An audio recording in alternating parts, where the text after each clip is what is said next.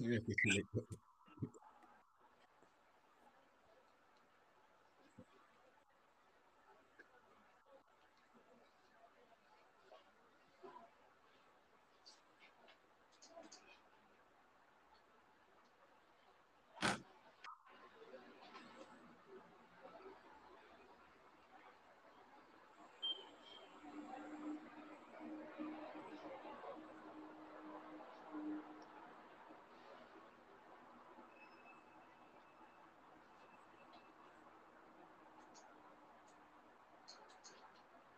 Madre, boludo, ¿de quién suena? ¿Me escuchás? ¿Mm?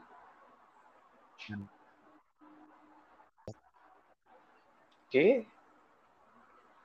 ¿Me escuchás? Sí. Ah, ok, ok. Chavos. No. ¿Estás, Vicky? Sí. ¿Me escuchan? Dale, pa. Sí. Sí, sí, ahí arranco. Eh, va. Eh, ¿Quién hace la introducción? Yo, yo. Pero es, eh, igual no es la introducción porque es- es- esta parte va a estar en el medio del podcast, o sea, no va a ser la primera parte. Ah, ok. Antes va el contexto. Ahora vamos a hablar del tipo de teoría social o psico... Ay. Estamos jugados con el tiempo. Ahora vamos a hablar del tipo de teoría social o psicológica que componen a la teoría de la persuasión. Esta nueva teoría revisa y corrige a la visión de la comunicación eh, como un proceso mecánico inmediato entre estímulo y respuesta. También investiga y pone a prueba sus hipótesis, cosa que la teoría hipodérmica no hacía. Expone la complejidad de los factores que afectan a la relación emisor, mensaje y receptor, y cuestiona el concepto de que con un mensaje bien armado ya se pueden conseguir los efectos deseados en los individuos. Según esta teoría, los mensajes de los medios tienen diversas características que afectan de diferente manera según los rasgos de personalidad de los individuos receptores. Con este hecho, todas las personas son distintas. Se puede deducir que aunque se envíe el mismo estímulo a mucha gente, los efectos que ésta tendrá serán muy diversos. Por ejemplo, si un medio de comunicación envía un mensaje que dice que hay que votar a X presidente, algunas personas lo van a aceptar, a otras no les va a afectar y otras dejarán de consumir este medio por la discrepancia, ponle, en las ideas. El pasado de una persona, que incluye relaciones con otras personas, las situaciones que vivió, el lugar donde estuvo, el contexto histórico y todo, todo esto compone a la personalidad de una persona.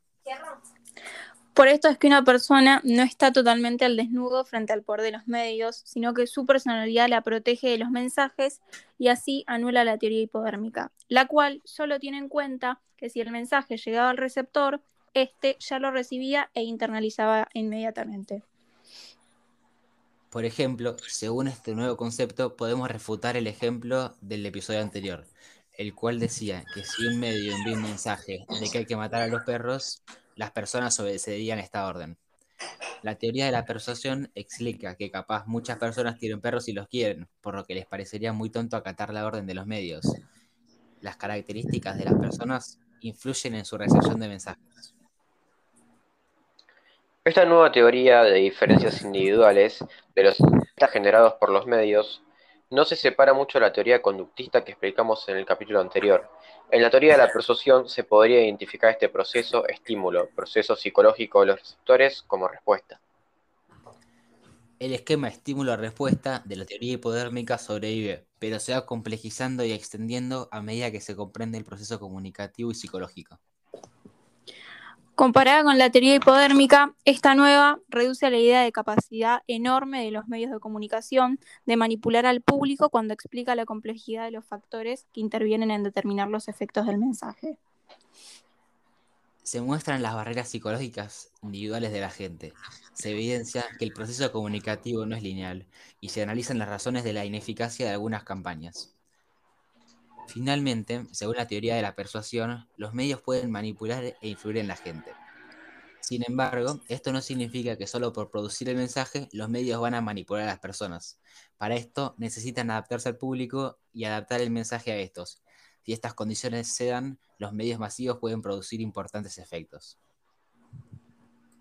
Váyanse.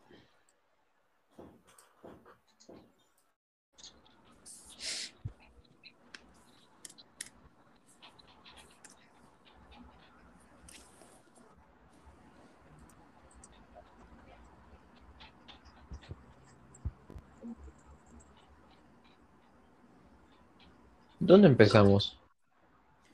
Donde dice Vicky dice Vicky, y el modelo grande. del proceso comunicativo. Donde hay un Vicky muy grande. Ah.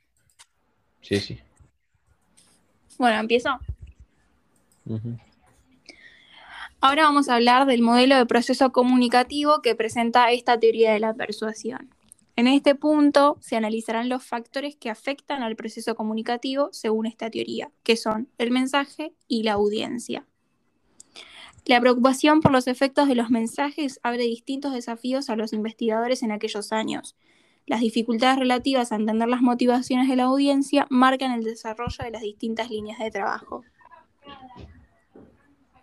En la cita de Lazarfield, esto queda claro cuando describe que para entender los efectos reales y potenciales de la radio, hace dos direcciones. Analizar quién escucha y por qué, y analizar los cambios provocados por la radio, si es que la gente...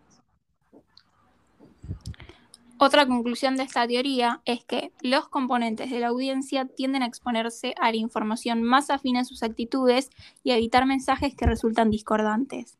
Esto explica que las campañas fracasen y demuestren que los efectos de los media o los medios no son tan importantes como suponía la teoría hipodérmica en el pasado. Otro punto importante para destacar en esto es lo que denomina percepción selectiva, un factor que nuevamente subraya la capacidad del destinatario frente al mensaje de los media. Podría decirse que el destinatario lee entre líneas el mensaje.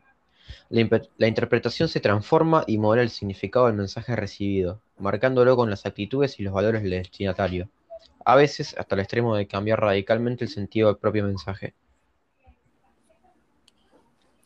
Algunos estudios que abordan la memorización selectiva, que es otro punto, intentan descubrir los mecanismos por los cuales se memorizan determinados aspectos de un mensaje y no todos. Por eso nosotros nos preguntamos si el destinatario, en qué se basa en su elección, si solo memoriza lo que le interesa y por qué le interesa eso. Así como se estudia desde la audiencia, también hay factores vinculados al mensaje, y estos son cuatro. Al primero se lo denomina la credibilidad de la fuente. Este tipo de estudio se pregunta si la reputación de las fuentes es un factor que influencia a los cambios de opinión en la audiencia. Por ejemplo, dos personas dicen que la lechuga contiene ciertos efectos en las dietas. Ambas dicen cosas distintas.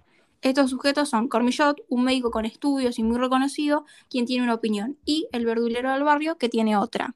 ¿A quién se le creería por mayoría? Sí, es demasiado probable que muchos le crean a Cormillot y no al verdulero, por el simple hecho que al médico se lo considera una fuente de mayor credibilidad, es decir, más confiable.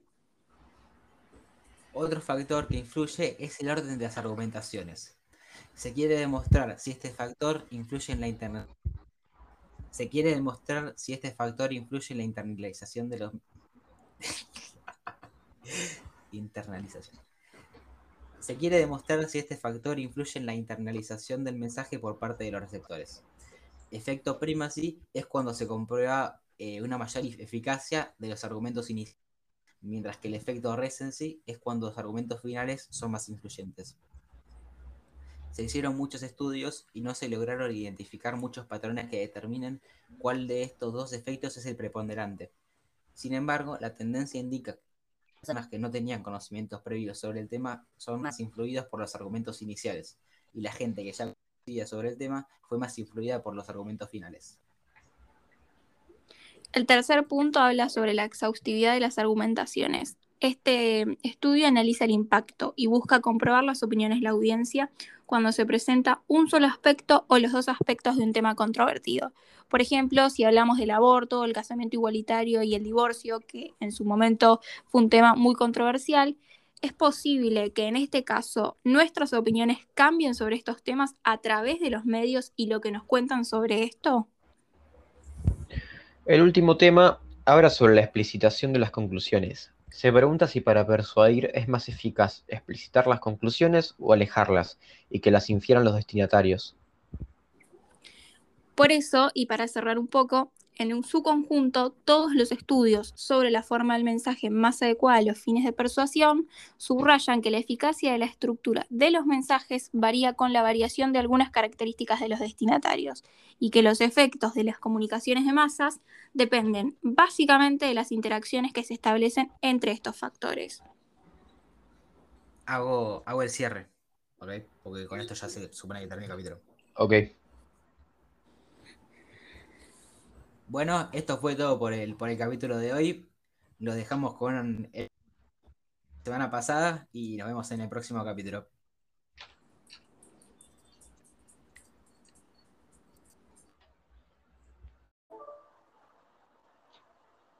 Cuando no sé. ¿Eh? Bla, bla, bla, que te escuchaba la guiado. A ver, habla. Ahí está. Eh, ahora, entonces empiezo con la presentación. Presentación, después premisa. de que vas a hablar de la premisa. Decís la primera Y parte, después digo, digo yo, después bueno, vos. Ahora, ahora y sí, después de mí, y ahora digo, eh, después de todas las premisas, digo, bueno, ahora vamos a hablar de la teoría de la persuasión. Eh, sí, y decís, empezamos con el contexto. Ok, dale. Bueno, empiezo, ¿eh? Dale. Hola, bienvenidos a nuestro podcast. Hoy es la segunda edición. Eh, antes de todo, queremos eh, recordar, como siempre, un poco de las premisas. Eh, primero quiero aclarar que cada teoría está organizada en tres ejes. El contexto, te- teorías comunicativas y psicológicas. No, bancame. Lo leí mal. Cada teoría está organizada en tres ejes. El contexto, qué teorías comunicativas y psicológicas componen la teoría y el modelo de proceso. Ok, de vuelta.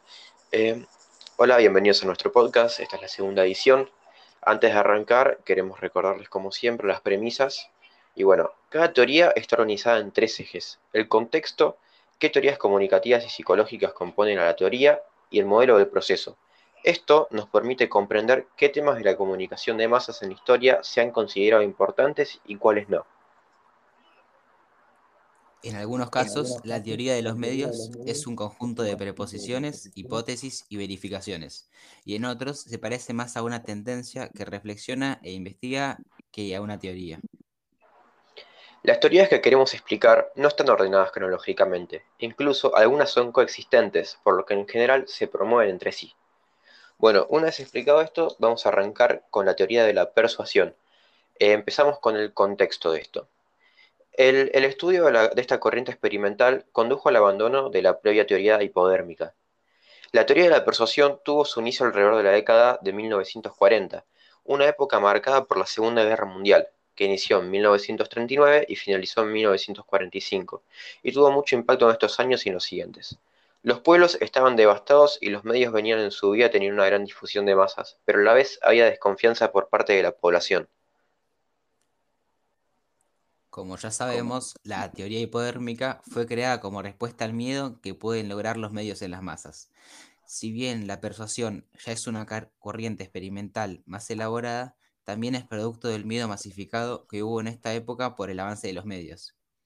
Una prueba más de esto es el fuerte análisis a los medios con la intención de poder entender más a fondo la manera en la que trabajan con el público. Claro, por esto justamente al realizar esta teoría se encargaron de estudiar cosas que no habían sido propuestas en la, pre- en la previa ya estudiada hipodérmica y profundizar más su tema central que era cuestionar el pensamiento que con un solo mensaje elaborado correctamente ya se podía conseguir el resultado esperado de un individuo.